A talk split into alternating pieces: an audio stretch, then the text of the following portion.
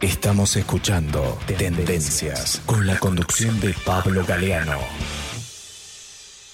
Estamos comunicados telefónicamente con María Rosa Dabañino, referente de Republicanos Unidos y especialista en temas ambientales, que ha compartido con nosotros en Tendencias varios temas interesantes que son de debate y de mención casi obligatoria.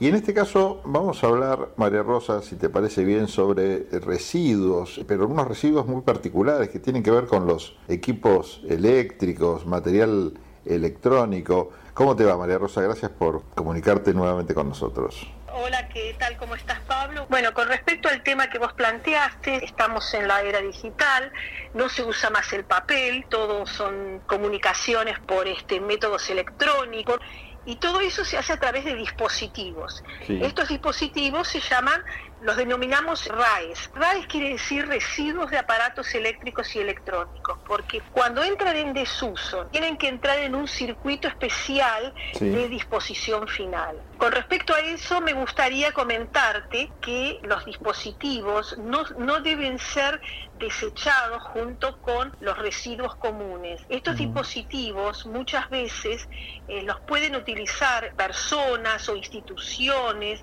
que necesitan comunicarse y todo lo que nosotros consideramos que es obsoleto, para ellos es útil. Eso entraría en el circuito de reciclaje de estos elementos. Esto solamente se puede concretar con una importante educación por parte de quien es el poseedor de esos residuos. Exactamente. Estos residuos nosotros debemos saber que no se pueden disponer con la basura este, común. No los podemos sacar junto con los residuos alimenticios o con los cartones o con las botellas.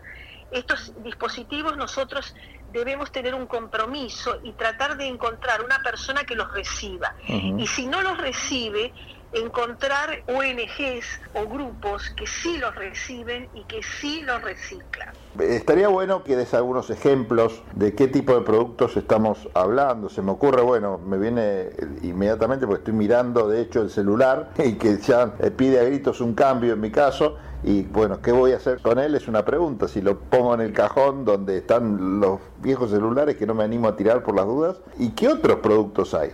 Bueno, hay varios productos. Hay impresoras, hay monitores, hay memorias extraíbles, hay pendrives, hay relojes, este, electrónicos, todos esos elementos y después las baterías y las pilas. Claro, sí. Todos esos elementos, además, grandes empresas internacionales tienen programas de que reciben esos, esos dispositivos. Una gran empresa multinacional acepta la devolución de dispositivos electrónicos y ofrece productos en reemplazo o una pequeña remuneración.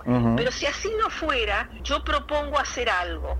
Yo propicio lo que se llama en medio ambiente de la cuna a la tumba, es decir, que la empresa que generó ese dispositivo sea la persona que haga la disposición final.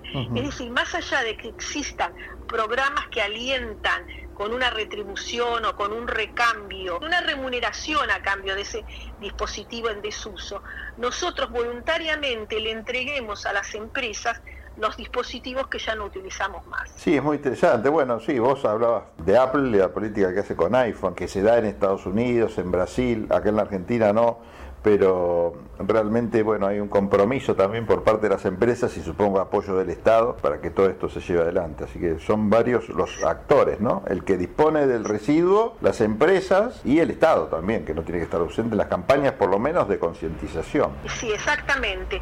Eh, otro de los productos que hay que tener muchísimo en cuenta, los dispositivos que se utilizan en medicina. En medicina hay muchos dispositivos, inclusive hasta domiciliarios, los tensiómetros, los termómetros, esos son dispositivos eléctricos y electrónicos que cuando no funcionan más, nosotros o los tenemos que donar o los tenemos que hacer una disposición final adecuada con un programa de disposición final. Ese es el gran desafío de nosotros, mm. elaborar un programa de disposición final a nivel gubernamental. Perfecto, bueno, María Rosa está claro y está claro que lo que pasa ahora es todo lo contrario, no va toda la basura todo mezclado y bueno, con los desastres que conlleva eso para el medio ambiente. Bueno, un abrazo enorme, gracias por este contacto. Gracias como siempre Pablo y seguimos en comunicación con tu audiencia. Muy bien, María Rosa Dabañino pasó por Tendencias eh, especialista en medio ambiente, bueno, y daba algunos consejos, por lo menos para tener en cuenta. Mucho uno no puede hacer por ahora, como están dadas las situaciones, pero bueno, es interesante ahora que entramos en época de campaña también escuchar eh, si este tipo de discurso está presente o no en los candidatos, por lo menos en el caso segundo, para pasarles alguna factura. Nosotros seguimos en tendencias. Desde Buenos Aires, transmite LRI 224, AM 1220, Ecomedios